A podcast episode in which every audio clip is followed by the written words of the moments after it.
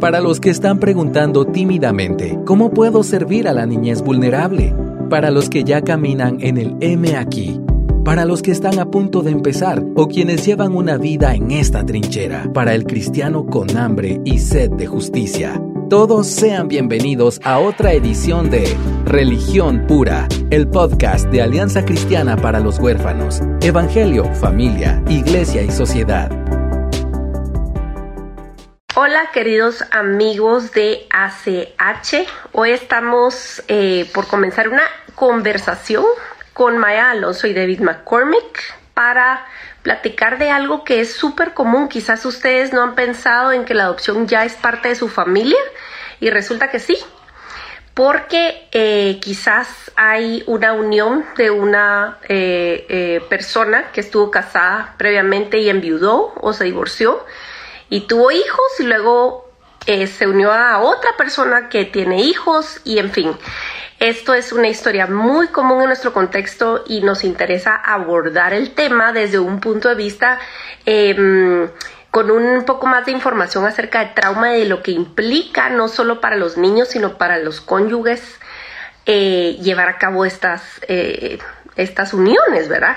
Incluso en ocasiones no se trata de un papá o una mamá, sino de abuelitos o de tíos que están a cargo de, un, de unos menores de edad. Entonces vamos a hablar de todo eso en esta oportunidad y les damos muchas gracias por estar acá. Si quieren compartirlo para que más personas eh, eh, se enteren, les agradecemos y voy a invitar aquí a, a David y a Maya a que por primera vez este asunto de tener a dos personas más. Ahí está David ya. Y Maya, hola. se puede. Se puede. Hola, hola. Qué chilero, miren eso. Ese es mi primer, mi primer en vivo de tres. ¿Verdad? Ah, bueno, pues bienvenidos. Vamos a estar grabando esto, vamos a dejarlo aquí en nuestro Instagram y también se va a convertir en podcast. Entonces va a ser un recurso que van a poder compartir, pero bienvenidos a todos que están aquí ya. Entonces, este, bueno, contemos un poquito de contexto.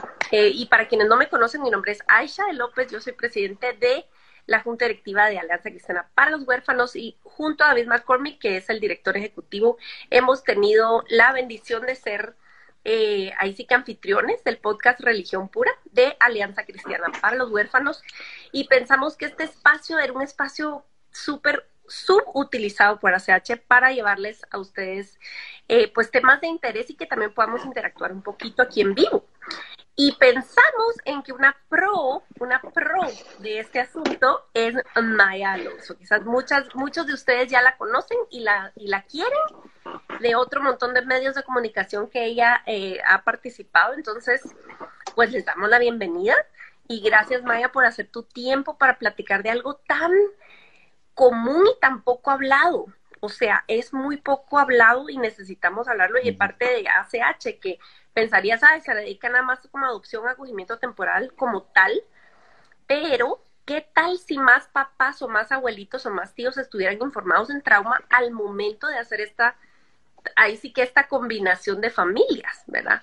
Entonces, bueno, eh, y como les iba diciendo, ya tuvimos un par de podcasts con Maya Alonso, si ustedes no están al día, les recomendamos muchísimo que vayan y escuchen el testimonio de Maya que David y yo pudimos compartir hace unas semanas.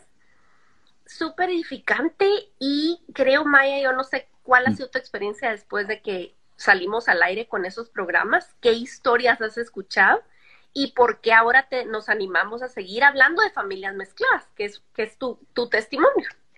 Claro, bueno, muchos de, las personas que, escucharon el podcast me escribieron contándome su propia historia que se parece a la mía, porque en realidad eh, creo que es muy común.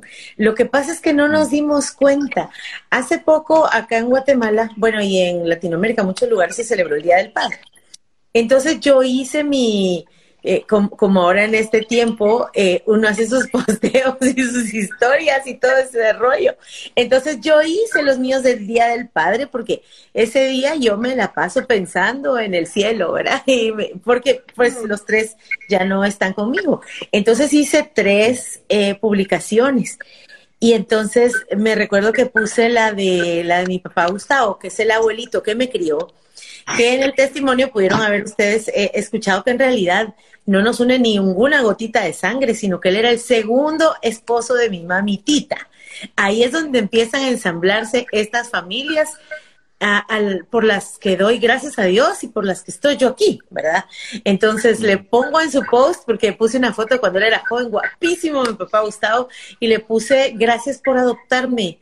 Fue tan, fue tan lindo que ni sentí. Y creo que así nos pasa, pero lamentablemente no todas esas adopciones o esas acogidas en el corazón son tan lindas o se dan de forma tan natural. Yo agradezco mucho al Señor esa parte de mi historia, eh, pero su bondad también se ve en las historias mm. eh, que, que, no, que no son así. Y creo que necesitamos hablar de estos temas para darnos cuenta que hay muchas familias ensambladas que nos adoptamos unos a otros y empezar a quitar estigmas, estereotipos, prejuicios, tabúes. Por ejemplo, yo no le, yo jamás le habría dicho a mi papá Gustavo eh, otra cosa que papá, no le habría dicho padrastro nunca, eh, porque, porque todas esas palabras tienen connotaciones, tienen significados, tienen, tienen un peso. Cada palabra tiene un peso. Y entonces, eh, como a mí, luego puse el posteo de mi, de mi papi Melvin, en mi historia así fue, yo les cuento la verdad, y le puse esto. Eh, te vi, es que fueron hombres muy amorosos, y entonces yo le puse ahí, mi corazón nunca pudo decirte tío tuvo que decirte papi. Y en mi historia así fue. Entonces nos damos cuenta que la adopción es parte de la cotidianidad del día a día. La adopción es parte de nuestra fe, de nuestras familias, de nuestros continentes, de nuestra Latinoamérica querida y de todos los otros, pues. Eh, pero es más parte de nuestra vida de lo que estamos acostumbrados a darnos cuenta o a admitir. Y creo que es muy bueno que empecemos a hacerlo así o desde, la, desde el acompañamiento terapéutico, eh, David, Aisha, he visto estos nuevos hogares, ¿verdad? De, eh, o, o, alguien que se divorció y volvió a casarse, o que enviudó, o, ¿verdad? Aunque uno de ellos pues sea su primer matrimonio, pero de repente, y me, me estoy recordando de una paciente que por cierto le dije, voy a contar algunas cositas. De repente me dice, mira, y cuando vi, pues yo ya tenía tres hijos y adolescentes. Es que esto es... Sí, así mismo, así mismo. Sí, tenemos un podcast, eh, David y yo, acerca de esto. Tocamos el tema un poco de, familias mezcladas en el pasado. si buscan dentro todo el menú de, podcast eh, del 2020, ahí está un podcast que dedicamos a esto. Eh, y David, qué bueno revisitarlo con alguien que proviene de una familia mezclada, ¿verdad? Que puede dar fe. Eh, pero, pero contarnos vos desde tu experiencia, eh, acercándote, llamando, acompañando a familias, especialmente a papás y a mamás. ¿Cuál ha sido tu experiencia? Mm. Sí, y como dice Maya, realmente esto es tan común, es tan común, o sea, es muy difícil ir en tu círculo de amigos y no encontrar una familia que, que se ha ensamblado por esta manera. Me encanta ese, término, ¿verdad? Que nosotros habíamos dicho, incluso el, nombre del podcast, si lo buscan, familias mezcladas, ¿verdad? Y hay diferentes nombres, pero cuando lo hablamos con Maya, dijo familias ensambladas. Y yo no sé ustedes, pero la imagen que me viene a mí es como un ensamble de música, ¿saben? Y hay como un eh, violín, hay un cello, hay diferentes eh, instrumentos que vienen y tocan algo en, en, armonía, ¿verdad? Y aprenden a tocar juntos y produce algo puede ser algo muy bonito, muy bello, muy enriquecedor, algo que cada instrumento por su parte no podría crear por sí solo, ¿verdad? Entonces, eh, me gusta mucho esa imagen que diste Maya porque yo creo que nos da otra, otra forma de verlo, que no es como que una mezcla así a la fuerza y a ver qué sale, que realmente hay, hay formas en que se puede producir como esa música, ¿verdad? Pero sí estoy de acuerdo que tampoco hay mucho si ustedes buscan de, parte de la iglesia, no hay muchísimo recurso sobre esto, no se habla mucho. Eh, sin embargo, se representa mucho en, la sociedad. Entonces ahí sí hay un vacío grande que, creo que tenemos que hablar más sobre esto, ¿verdad? Total, total. Yo creo que necesitamos espacios más seguros porque de todos modos la necesidad está. o sea, quizás la mayoría, no sé si la mayoría, no me atrevo a decir mayoría, pero un, un porcentaje no es un, escena, un escenario ideal. Quizás no fue un, mm. inicio ideal, podemos decirlo entre comillas. Entonces quizás arrastra un poco de culpa. Ya los adultos de la ecuación arrastran culpa. ¿Qué, ustedes en su experiencia, Maya, tú como hija y también como terapeuta o como acompañante, como consejera, y David como consejero, y también en cierto modo papá de una familia ensamblada, ¿verdad?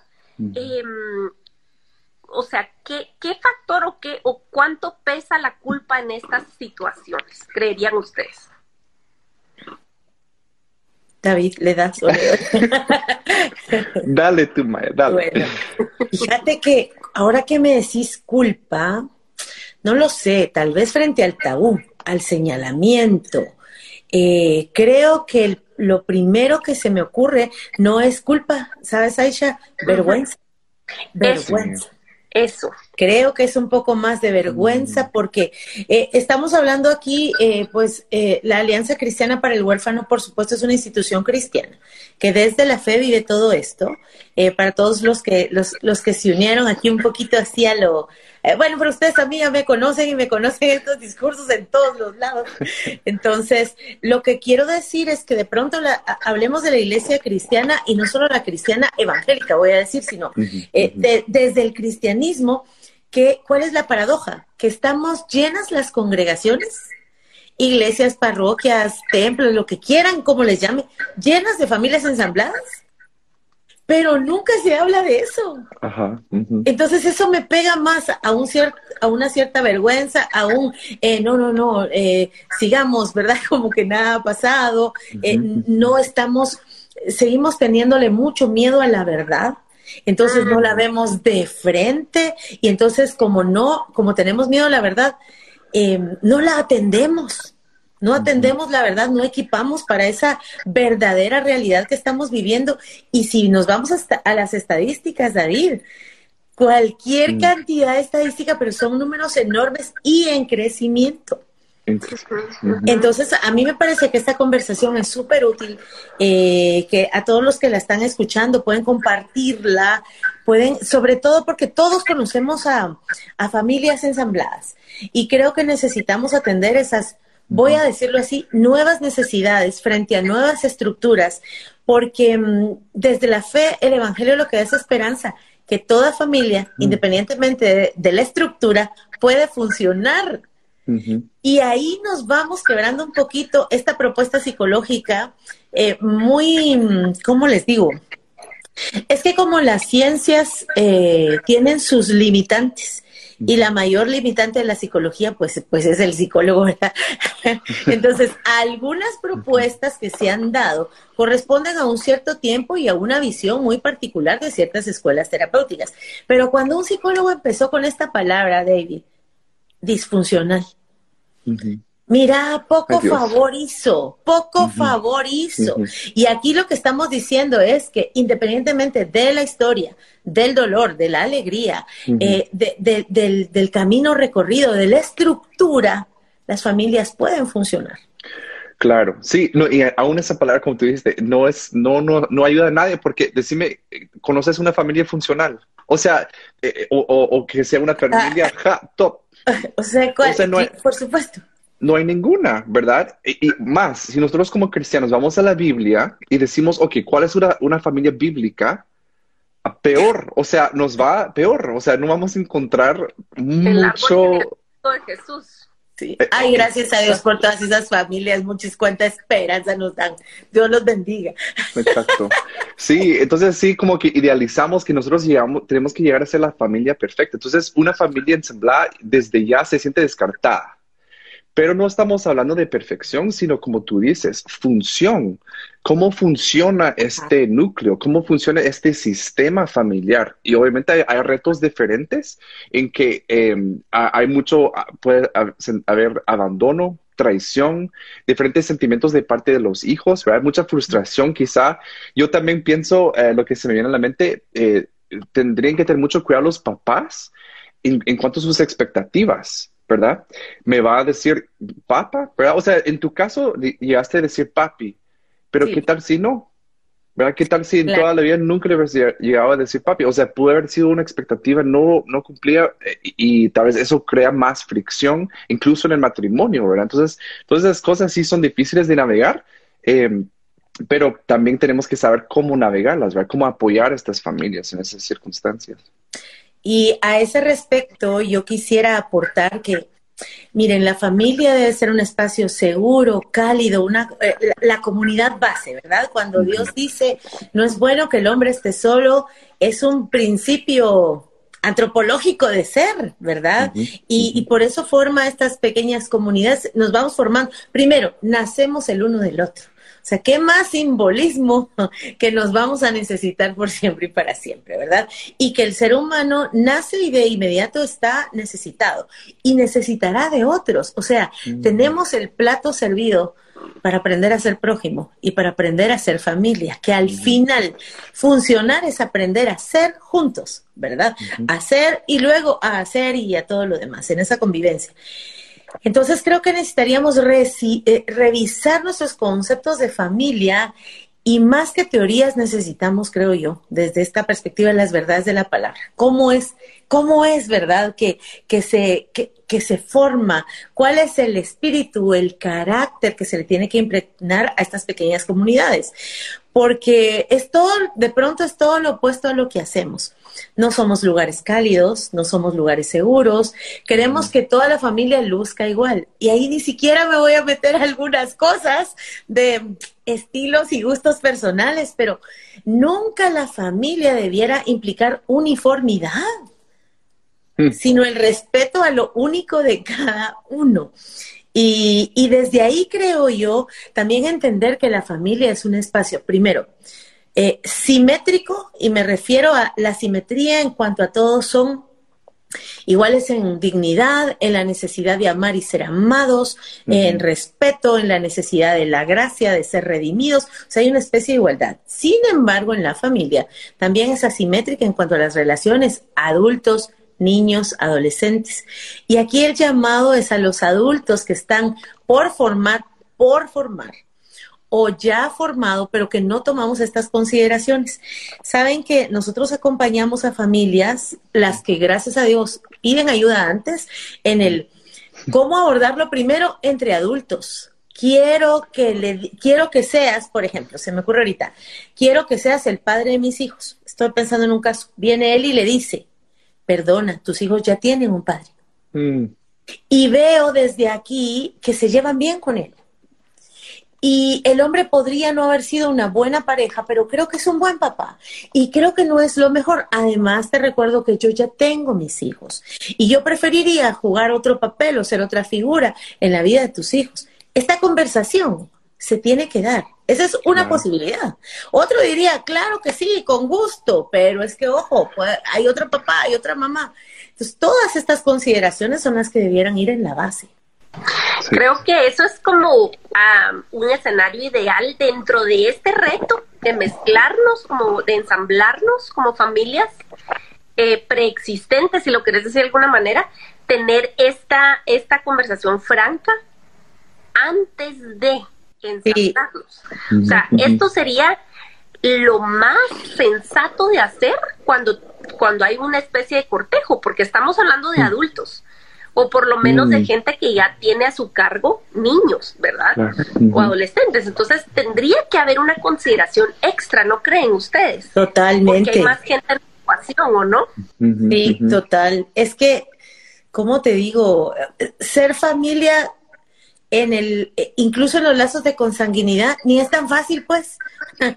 No. imagínense con todo lo demás. O sea, uno es, uno es, mira, ahí está tu hermanita. Yo recuerdo una familia que me dice, mira, y mi mamá se había ido, yo era muy pegado a mi mamá, y se fue, y, y por fin regresó del sanatorio y la encuentro yo y estaba con la bebé en la cama. Entonces viene este niño y empieza a correr y la mamá lo que le dice es, cuidado porque aquí está su hermanita.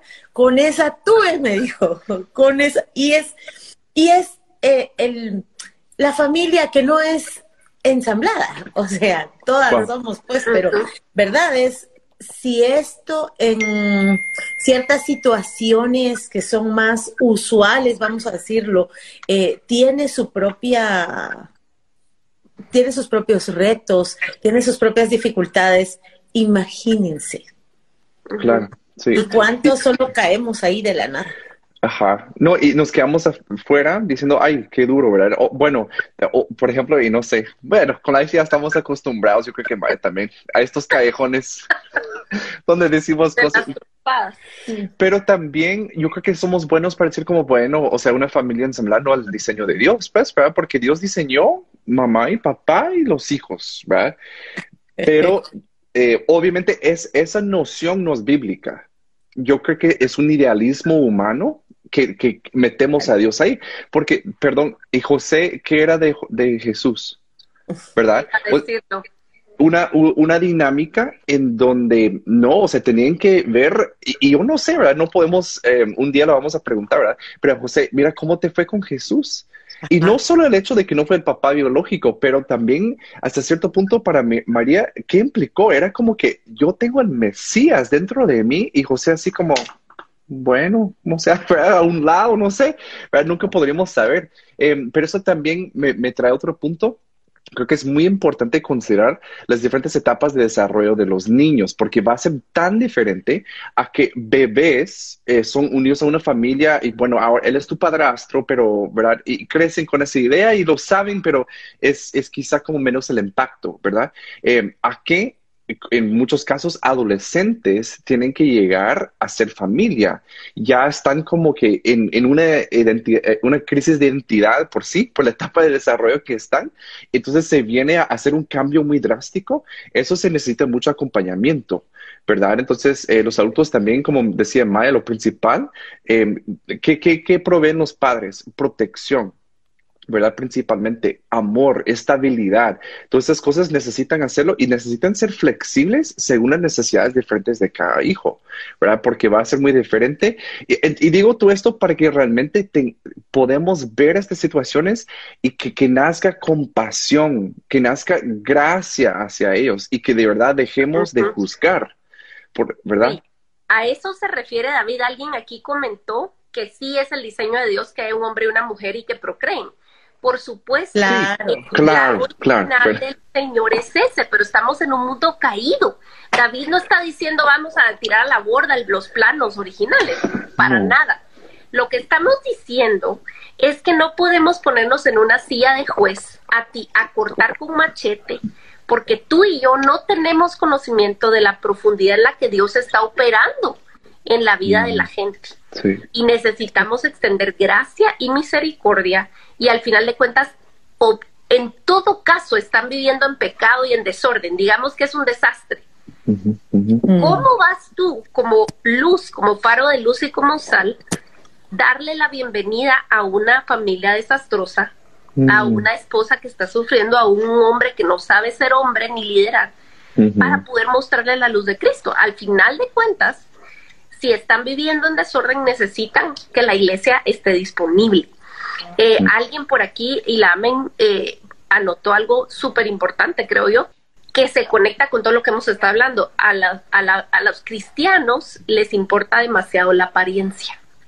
¿Cómo podemos, em, como iglesia, realmente servir a una familia ensamblar, creen ustedes? Ustedes como terapeutas, mm. ¿qué soñarían ver? O como acompañantes o consejeros de iglesia, ¿qué soñarían ver que la iglesia hiciera con los diferentes miembros, al hombre, a la mujer, a los jóvenes, a los niños, mm. una familia ensamblada dentro del cuerpo de Cristo. Bueno, primero me gustaría ver que hicieran lo mismo que por otras familias, porque desde que hago la, la diferencia es entender que la familia es el corazón de Dios y que, y, y, que en nuestra humanidad tenemos diferentes tipos de familia. Y creo que vale mucho la pena la aclaración, porque no es, no, no, no, no estamos con el eh, modelo original, por supuesto que sí, pero córrete unas cinco páginas, siete del Génesis, y ahí empiezas a ver, o sea, desde no necesitamos decir, ay, es que estamos en el 2021.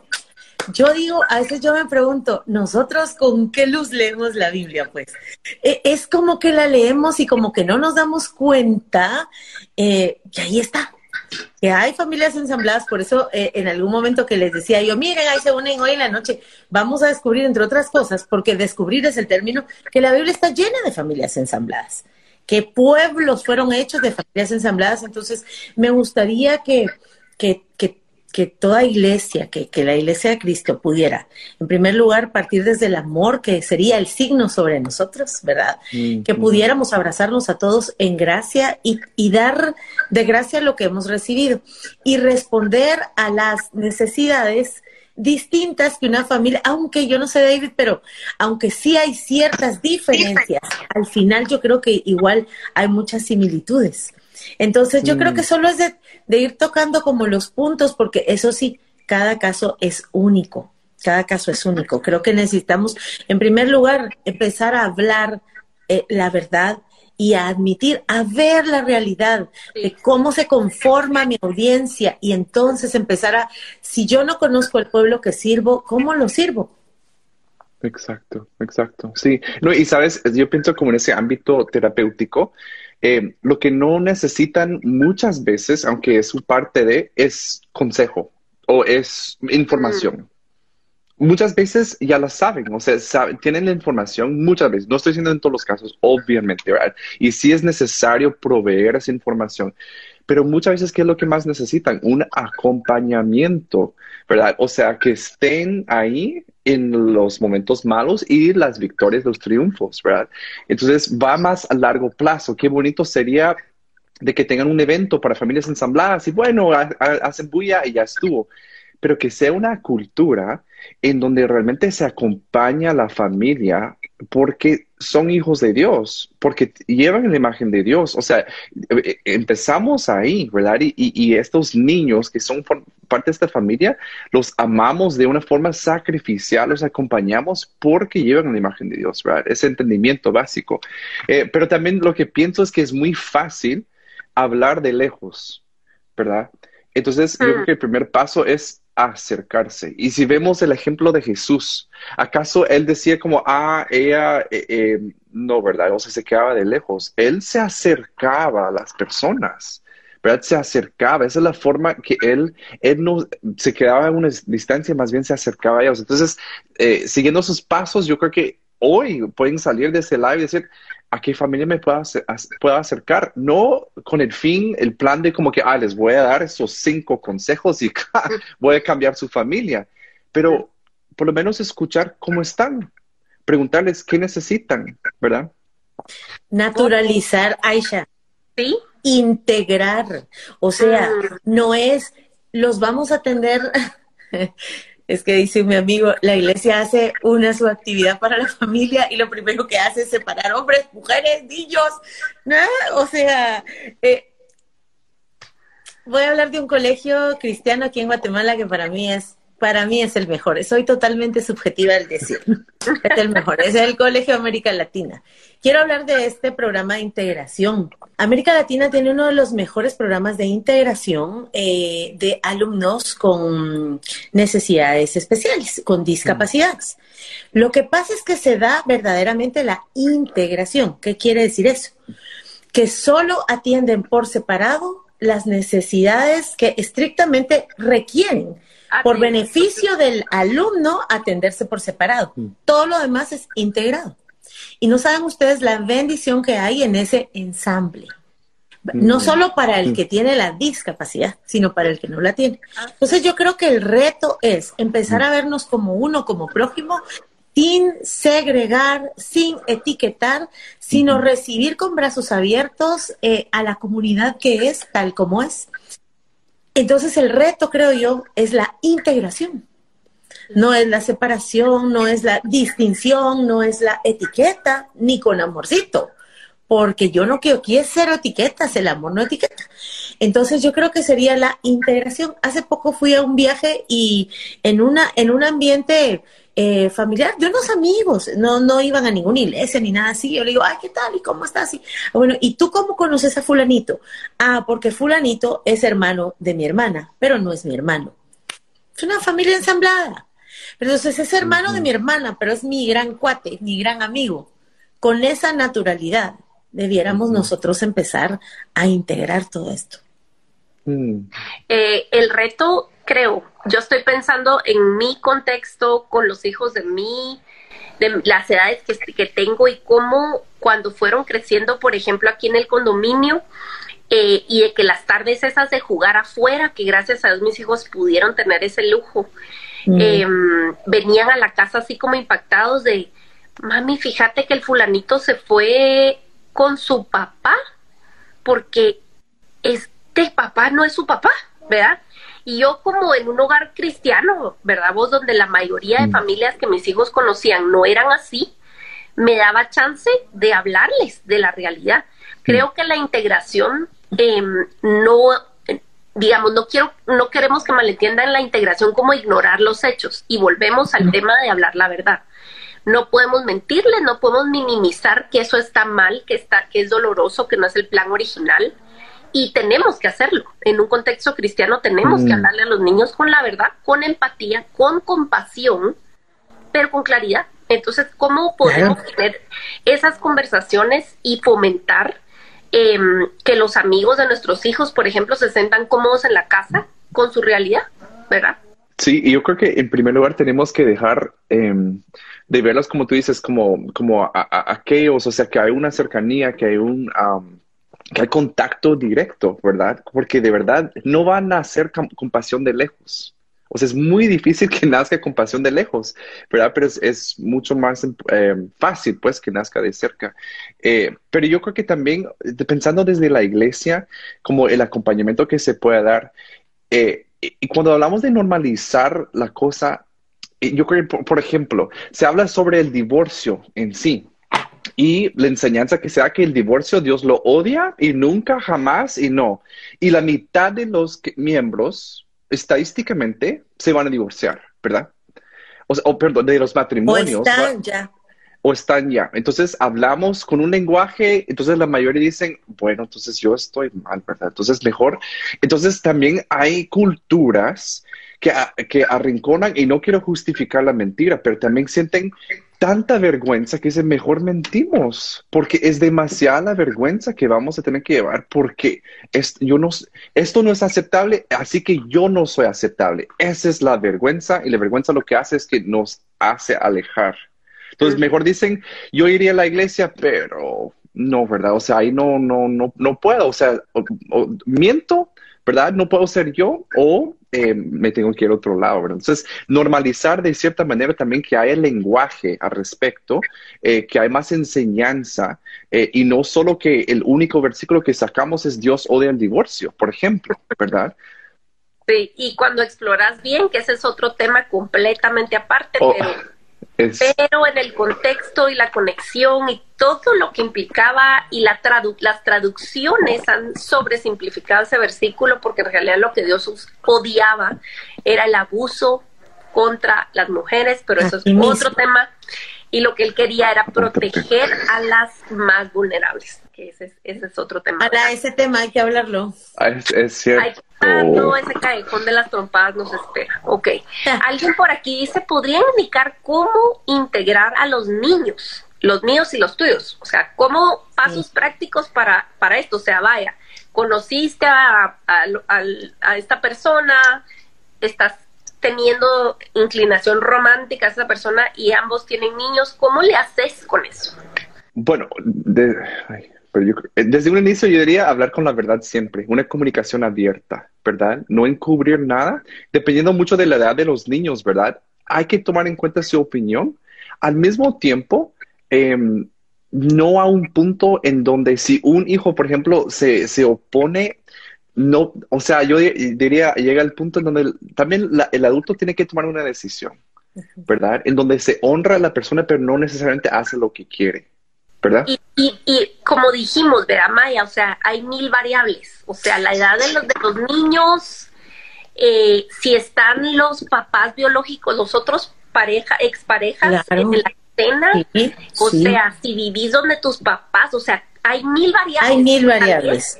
Principios básicos para lograr esa integración exitosa, ¿verdad? Bueno, número uno, yo les diría, aquí sí, yo recomiendo acompañamiento terapéutico. Para los empecemos por ahí. Primero los adultos porque no podemos poner de acuerdo a nuestros hijos si ni siquiera nosotros estamos de acuerdo. Entonces, no se habla de lo importante, no se, no se tienen esas consideraciones, no se hablan de, en nuestro caso en particular, desde nuestras historias, es bueno vivir en tal casa o tenemos que irnos todos a un lugar totalmente diferente cómo vamos a organizar los horarios porque, porque los niños van a sentir o adolescentes van a sentir o resentir todas esas, acuérdense que toda crisis, todo cambio se puede vivir como una crisis y toda crisis implica cambios. Y hay crisis, hay crisis esperadas y hay crisis inesperadas. Entonces, si estamos, hagamos de cuenta que estamos al principio de ella, estamos en el momento ideal para prepararnos, yo les recomendaría, tomen acompañamiento terapéutico específico para esto. Segundo, preparen a los niños. Esto tiene que ver con la forma ordenada, correcta, madura con que estás viviendo esa relación. Eh, y, y, que sea solo esa, porque estoy recordando de que las abuelitas antes le decían a los patojos, a mí no me vas a presentar a todas las novias, sino a las de verdad. O sea, con la que te vas a casar. Yo me recuerdo que eso se daba mucho en la colonia donde yo vivía, que estaba esta señora. A mí no me presenten. Ahora, si las abuelitas tenían esa consideración, imagínense los hijos.